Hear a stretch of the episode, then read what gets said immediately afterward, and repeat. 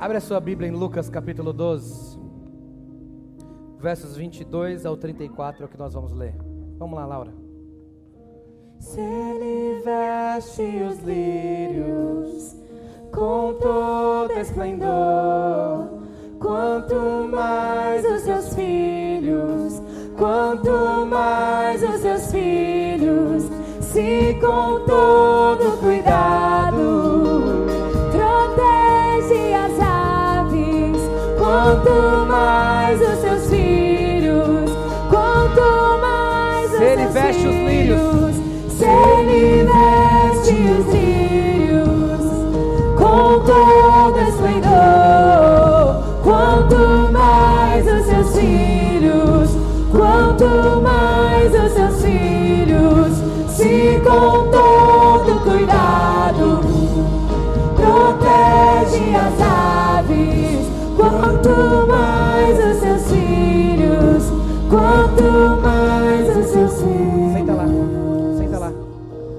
Lucas capítulo 12, quem achou, diga amém.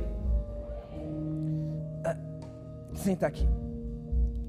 A palavra diz assim: dirigindo-se aos seus discípulos, Jesus acrescentou: Portanto, eu digo a vocês, não se preocupem com a sua própria vida, quanto ao que comer, nem com o seu próprio corpo, quanto ao que vestir.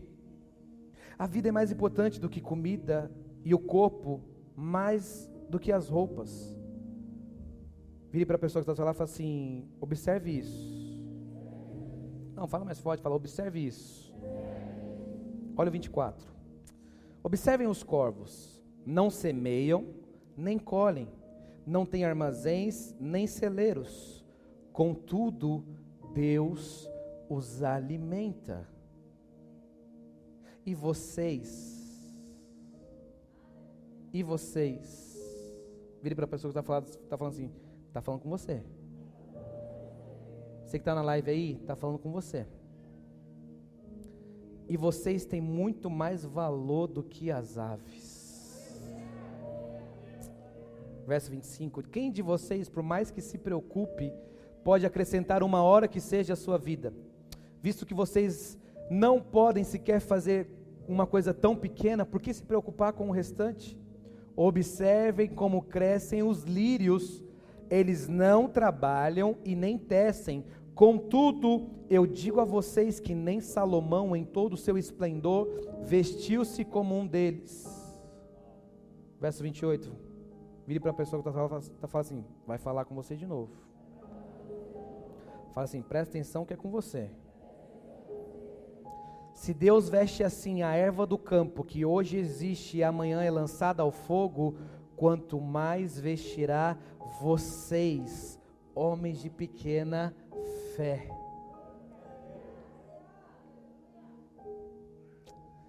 Não busquem ansiosamente, não busquem ansiosamente o que comer ou beber, não se preocupem com isso, pois o mundo pagão é que corre atrás dessas coisas, mas o Pai sabe que vocês precisam delas. Não tenham medo, pequeno rebanho, pois foi do agrado do Pai dar o reino a vocês.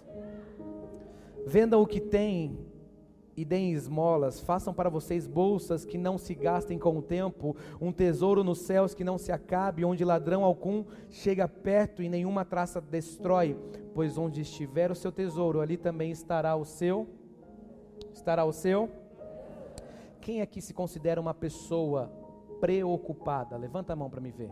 Você se preocupa demais. Quem se preocupa demais? Levanta a mão. Fica com a mão levantada.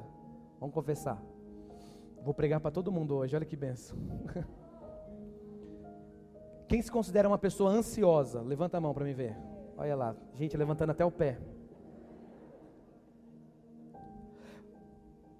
Se você tivesse que resolver, se você tivesse que fazer uma grande prova que mudaria a sua vida amanhã, você ia dormir em paz hoje? Não? Só se você não quiser, ou, ou você é muito inteligente, e por mais que você seja inteligente, você ainda fica aflito. Por mais que você tenha estudado para as provas, você ainda fica aflito. As preocupações da vida é o que eu quero ministrar para você hoje. Vire para a pessoa que está lá e fala assim: as preocupações da vida.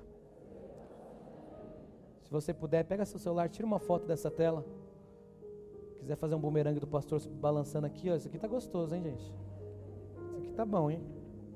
Ô Vani, você vai ter que me dar uma dessa de presente, varão. Isso aqui é bom demais. Preste atenção. O que, que é a preocupação? A preocupação é você adiantar sentimentos, aflições, coisas desnecessárias. Porque amanhã nem chegou e você já está sofrendo antecipadamente. O amanhã nem chegou, a prova nem chegou, o boleto nem venceu ainda e você já está todo preocupado como vai pagar, como é que vai ser, porque os juros é alto, porque tem isso, porque tem aquilo, porque estou ficando velha, vou ficar para titio, para titia, porque está passando muita coisa e tem já tá, o, o, mil cairão ao meu lado, é, mil do meu lado já está namorando, dez mil da direita também já arrumou o varão, mas eu parece que não fui atingido ainda pelo cupido.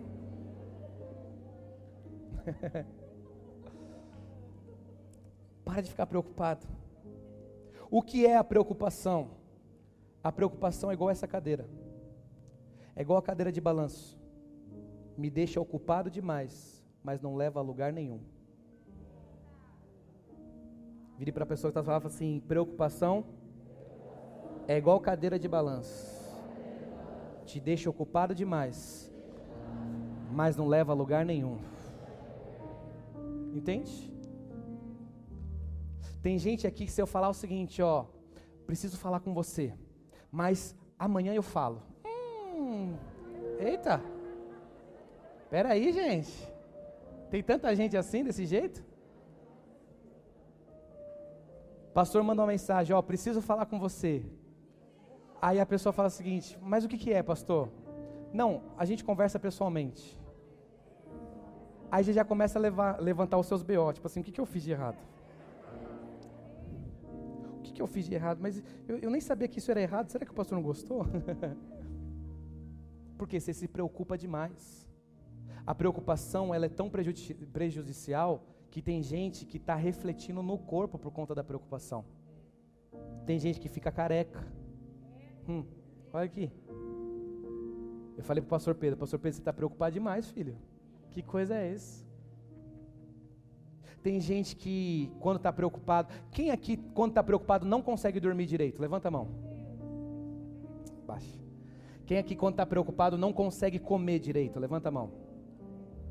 Tem gente que, tem gente que é o contrário, pastor, quando estou preocupado, aí que eu como mesmo. Aí que, aí, varão.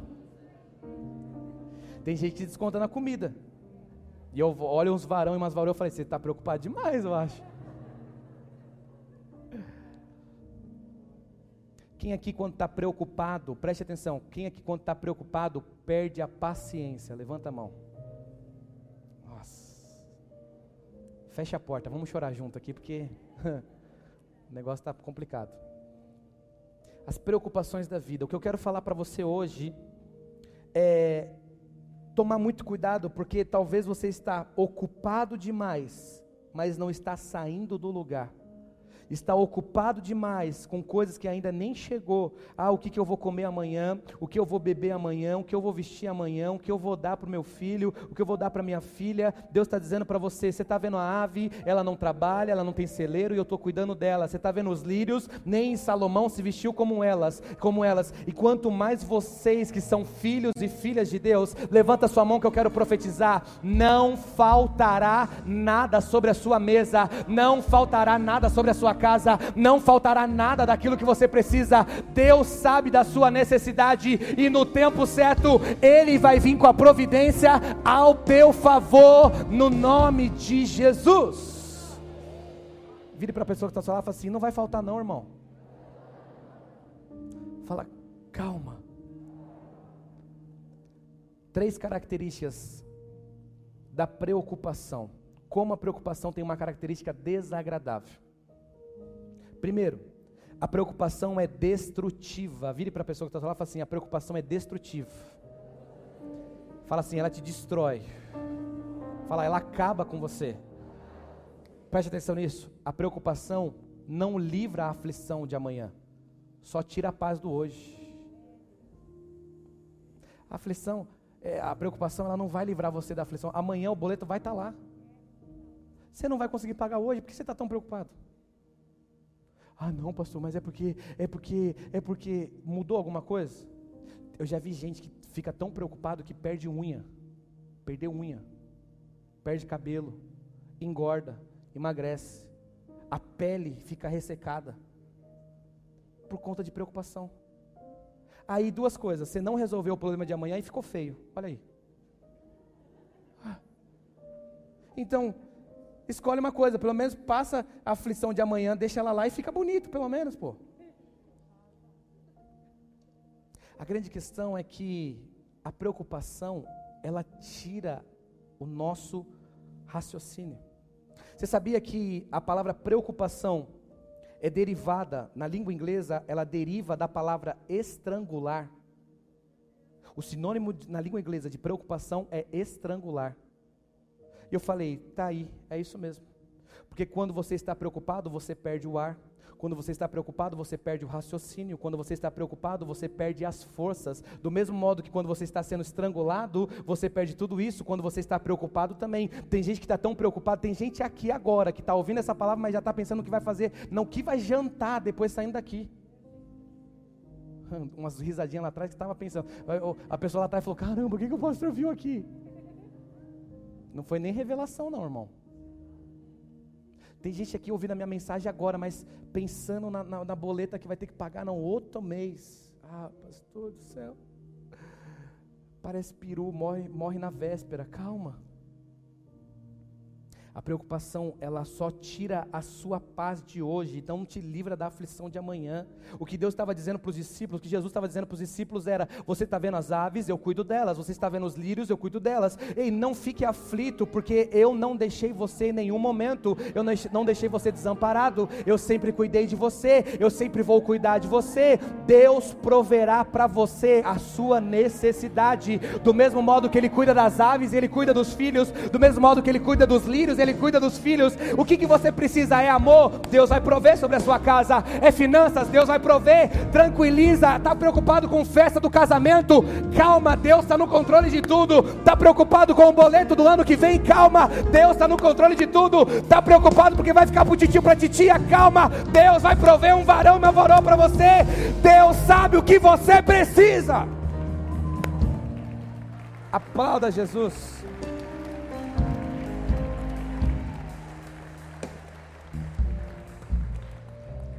Vira para a pessoa que está ao e fala assim: cuidado com a preocupação.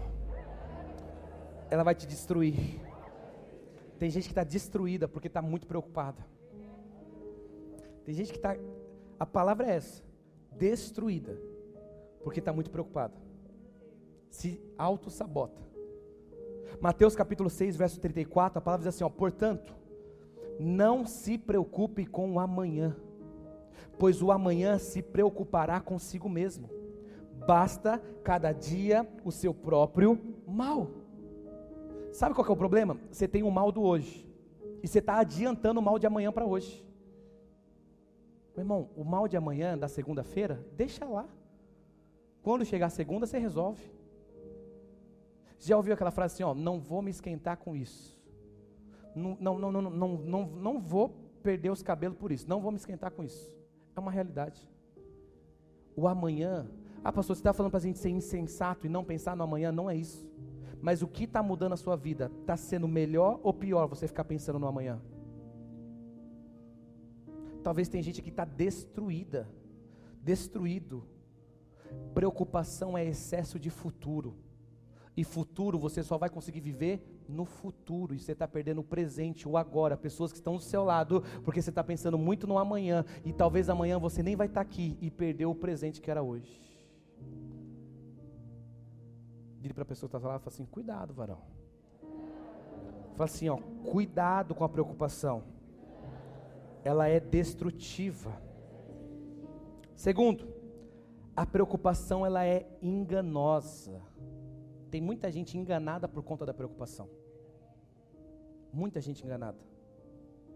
Por quê? Porque a preocupação ela rouba a sua visão.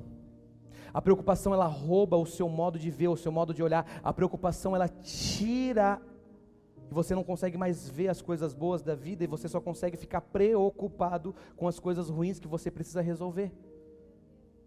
Cuidado que a preocupação é enganosa demais. Conta-se uma história. E vire para a pessoa do seu lado antes de eu começar a contar essa história. Fala assim: cuidado com o Clube 99. Cuidado com o Clube 99. Cuidado, Jô. Passou o que, que é o Clube 99? Conta-se uma história que um rei tinha tudo: muito dinheiro, muita riqueza, melhores, a melhor comida, o melhor palácio. O rei tinha tudo, mas mesmo assim era infeliz. E um dia ele estava passeando pelo seu palácio, e quando ele estava caminhando pelo seu palácio, ele encontrou um serviçal varrendo o chão, cantando feliz da vida, muito alegre. E o rei falou assim: Mas o que está acontecendo? Foi questionar: Servo, por que, que você está tão feliz se você é servo e está varrendo esse chão? O serviçal disse: Majestade, eu sou só um servo. Se eu tenho uma comida, já é motivo para me agradecer. Se eu tenho um telhado sobre a minha cabeça, já é um motivo para agradecer. Se eu tenho uma roupa para vestir, já é motivo demais para agradecer. É por isso que eu estou feliz, eu estou varrendo esse chão feliz demais, porque eu tenho comida, eu tenho roupa, eu tenho casa, eu estou feliz demais por causa disso, majestade. E aí o rei saiu da presença daquele servo indignado. Reuniu seus conselheiros e falou: Eu quero uma resposta para essa situação. Por que, que eu tenho tudo e não estou feliz e ele não tem nada e está feliz? E um dos conselheiros falou o seguinte: é porque ele ainda não faz parte do Clube 99. Mas se ele fizer parte do Clube 99, como você, majestade, faz, aí você vai perceber que ele não vai estar tão feliz assim. O rei falou: Mas o que é esse Clube 99? O conselheiro falou assim: ó, faz o seguinte, rei, amanhã, vai na casa dele, coloca lá, nem anuncia, só, só coloca na frente da casa dele um saco cheio de moedas. Mas preste atenção, você vai colocar 99 moedas. 99 moedas. E o rei falou: tá bom mandou um servo fazer isso, e no outro dia, aquele serviçal feliz, que ficava alegre só porque tinha uma roupa, só porque tinha comida, só porque tinha uma casa, quando ele abriu, o que, que ele viu? Um saco cheio de moeda. Agora ele estava feliz da vida. Se ele já era grato, imagina agora com uma moeda, com um monte de moeda na porta da casa dele. Quando ele pegou aquele saco alegre, feliz, saltitando, pulando, grato, ele começou a contar as moedas e aí ele começou 95, 96, 97, 98, 99. E ele pensou consigo, mas não é possível que alguém que me daria um saco de moedas não ia colocar 99, ia colocar 100.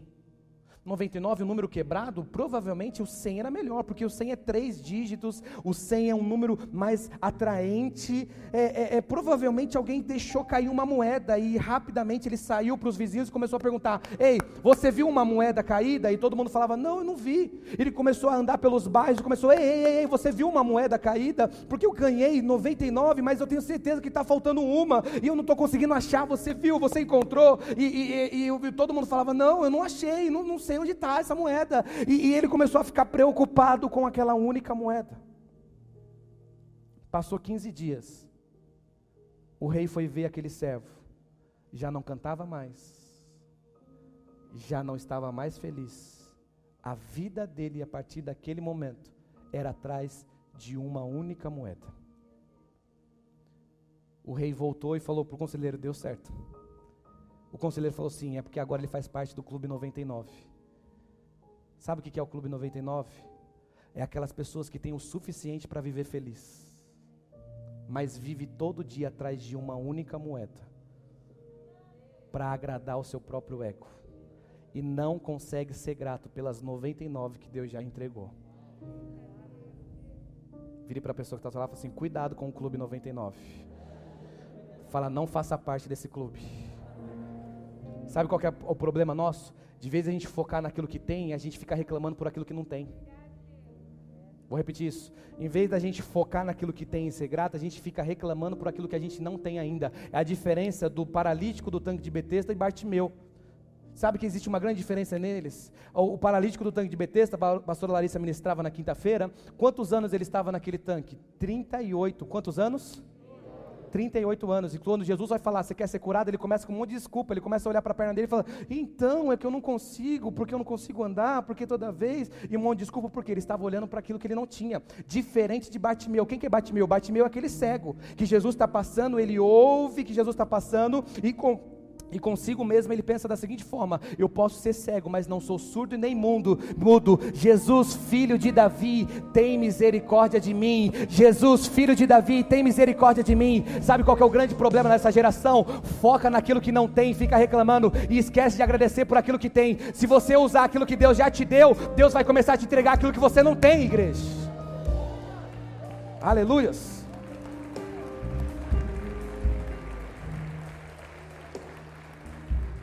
Vira para a pessoa que está falando fala assim: usa o que você tem, agradeça o que você tem, e Deus vai te dar aquilo que você não tem. Terceiro, a preocupação ela é deformadora. Ela te deforma. Ela não, ela começa a pegar o padrão de cristão que agrada ao coração do Pai e começa a deformar de uma tal forma, ela começa a mexer de tal forma que você já não consegue mais ser um cristão que agrada o coração do Pai. Por quê? Porque em vez de você confiar, você se preocupa. Sabe qual é o grande problema dessa geração? Fala muito do poder de Deus, mas faz de tudo para não viver o poder de Deus. A geração de hoje é uma igreja que fala muito de milagre, mas faz de tudo para não viver do milagre. Ah, Jesus cura, mas quando está doente fica desesperado. Ah, Jesus é o dono do ouro e da prata, mas quando tem um boleto para pagar fica desesperado. Meu irmão, ou você confia ou não confia. Ou você é ou você não é. Não tem como. A preocupação está deformando tanta gente, está acabando com tanta fé de muita gente. Porque fala do poder de Deus, mas na hora que tem que viver, Lucas capítulo 12, verso 30, põe para mim na tela, Lucas 12, 30. Do texto que nós estávamos lendo, preste atenção. Cuidado, porque quando você começa a correr atrás demais das preocupações de amanhã, você começa a se parecer mais com as pessoas lá de fora do que o Cristo que está aqui dentro.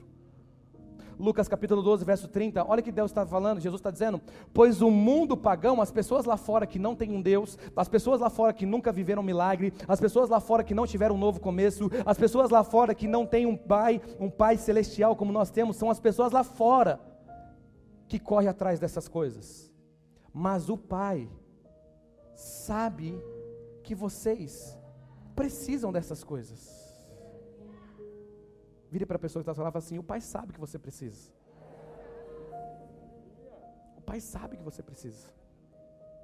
Isso é libertador, isso é muito poderoso, porque se eu sei que meu pai sabe o que eu preciso, eu posso descansar, porque no tempo certo o pai vai dar o que eu preciso, no tempo certo o pai vai prover aquilo que eu necessito. E meu irmão, levanta sua mão que eu quero profetizar: não faltará nada sobre a sua vida, não faltará nada sobre a sua casa. Deus sabe o que você precisa, e no tempo certo Ele vai prover sobre a sua casa. Quem crê nisso, diga amém bem forte e aplauda Jesus.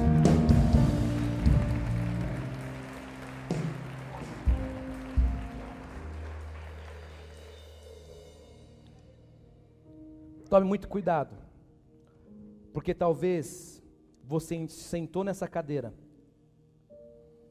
e já não consegue mais viver o que Deus tem para a sua vida. Está ocupado demais, pastor chama, vamos servir? Ah, então, eu fico tão preocupado. Vamos, vamos para o GC? Hum, então. Vamos abrir um GC? Então. Eu ando tão preocupado. Na verdade, você está ocupado demais com essa cadeira de balanço, que não está te levando a lugar nenhum. Mas hoje Deus está te dando autoridade para você levantar, abandonar isso e viver o propósito dele na sua vida. Vou repetir isso. Hoje Deus está dando autoridade para você levantar desta cadeira que estava te prendendo, que estava te ocupando, e, e você começar a correr para viver os propósitos que Deus tem para você. Sabe qual é a grande questão? É que não é fácil vencer a preocupação. Não é fácil.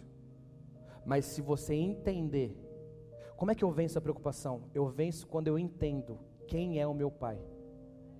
Quando eu sei quem é o meu pai, ah, eu já não consigo mais ter necessidade. Eu já não consigo mais ter é, é, o desespero que estava no meu coração, porque eu sei que o meu pai sabe o que eu preciso. Esses dias eu estava na casa de um casal aqui da igreja. E olha que interessante. Há um tempo atrás eu queria comprar uma bateria para o Noah. E a bateria custa mais ou menos 550 reais a 600 reais. E eu falei, meu Deus do céu, 600 reais é 600 reais, né? 600 reais para o menino ficar batendo aqui na, na meu ouvido é, é, é, é fé, é, é amor. Eu moro no apartamento, pensa, chegando em casa agora, o menino deve estar dormindo agora, quando chega em casa ele vai até as duas, tocando bateria. Eu falei, meu Deus do céu. E aí procura tentar aumentar o limite do cartão, aperta daqui, aperta de lá, e eu comecei a ficar triste porque eu não tinha condições de dar a bateria que eu queria dar para o meu filho. E aí eu fui jantar na casa de membros aqui da nossa igreja, do Vitor e da Camila, e eles tinham a bateria lá, o Vitinho tinha a bateria, o filho deles, seis anos.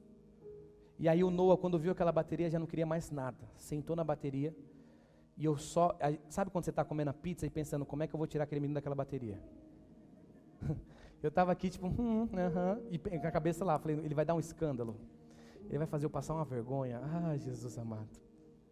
Sabe, eu não, vamos, não, vamos sair. Você sabe quando o pai está tá bravo, quando ele, ele faz assim com os dentes, entendeu? Você quer saber se seu pai está bravo? É quando ele morde a língua. Você está dando risada que seu pai já mordeu a língua para você, né? Ou você que é pai, você já mordeu a língua para seu filho, né? Não, ele não liga, não, né? Ah, meu Deus do céu. E eu lá, despreocupado. Eu comendo a minha pizza preocupado, falando, meu Deus do céu. Por que, que tinha que ter essa bateria aqui? Ficamos ali mais ou menos umas três, quatro horas. Até um pouco mais, saímos muito tarde lá. E quando nós, quando eu estava, nos levantamos para ir embora, o Vitinho, de seis anos, virou para mim e falou assim: Tó, pastor, leva a bateria que é do Noah. Aí eu falei: Que isso? O Vitinho está ouvindo minha oração.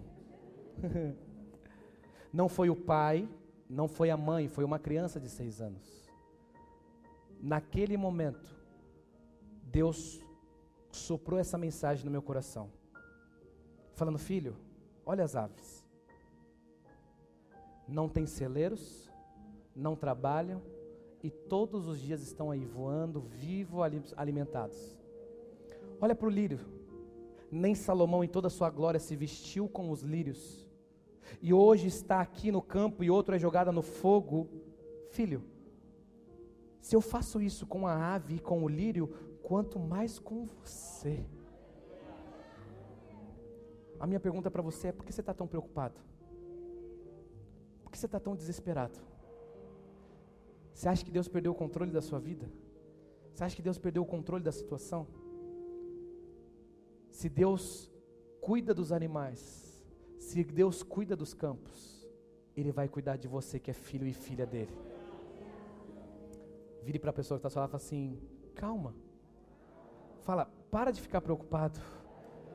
O pai sabe que você precisa. Agora sabe o que é mais lindo? O Noah nunca pediu uma bateria para mim. Sabe por que o Noah nunca pediu uma bateria para mim? Porque ele confia no pai dele. E ele sabe que de uma forma ou de outra o pai ia dar para ele. Quando um filho confia no pai, ele não precisa ficar pedindo nada, porque ele confia no pai. Quando você fica preocupado, você mostra que você não confia no seu pai. Mas quando você descansa, você diz: Ah, o meu pai cuida de mim. O meu pai sabe o que eu preciso, o meu pai sabe o que eu necessito. Levanta sua mão que eu quero profetizar. Não faltará nada sobre a sua vida, não faltará nada sobre a sua casa. O pai sabe o que você precisa. Deus te trouxe aqui para você para falar para você. Descansa o teu coração. Salmos capítulo 42, porque está aflita a minha alma, porque te perturbas dentro de mim. Espera no Senhor, espera no seu pai, pois ainda o louvarei. Ele é o Deus da minha salvação salvação. Deus vai prover aquilo que você precisa no nome de Jesus. Aleluia.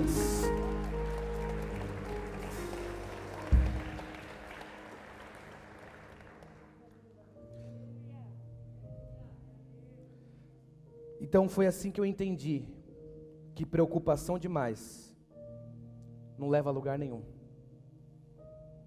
E essa mensagem eu quero dar continuidade dentro dos nossos GCs. Nós vamos ali ter um momento de bate-papo, de conversa. Se você quer, se anda uma pessoa muito preocupada, procura um GC. Por favor. Fique de pé no seu lugar, eu quero que a projeção coloque Gênesis capítulo 12. Gênesis capítulo 12. Aleluia. Se ele veste os lírios.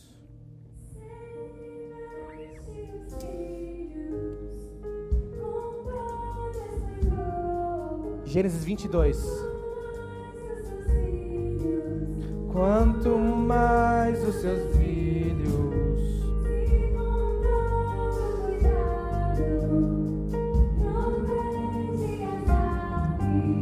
quanto mais os seus filhos, quanto. Se ele veste os lírios, se ele veste os lírios com todo esplendor, quanto mais os seus filhos, se com todo cuidado protege as aves, quanto mais os seus filhos. Gênesis capítulo 22, verso 7.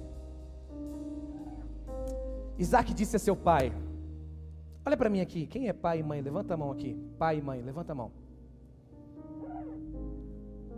Se Deus falasse para você agora, ó, amanhã eu preciso que você mate o seu filho. Você vai dormir em paz? claro que não. Porque não é o inimigo que está pedindo, é Deus. Imagine a cabeça de Abraão preocupado. Imagine a cabeça de Abraão desesperado. Mas além do pedido de, de Deus para Abraão, Deus sabia, Deus não, Abraão sabia e conhecia o Deus que ele servia. É por isso que quando eles estão subindo, Isaac e Abraão estão subindo. Existem algumas evidências. Volta um pouquinho para mim. Coloca no verso 3, no verso 5, 5. Verso 5. Disse a eles aos seus servos: Fique aqui com o jumento, enquanto eu e o rapaz vamos até lá depois de adorar e voltaremos. Mas espera aí.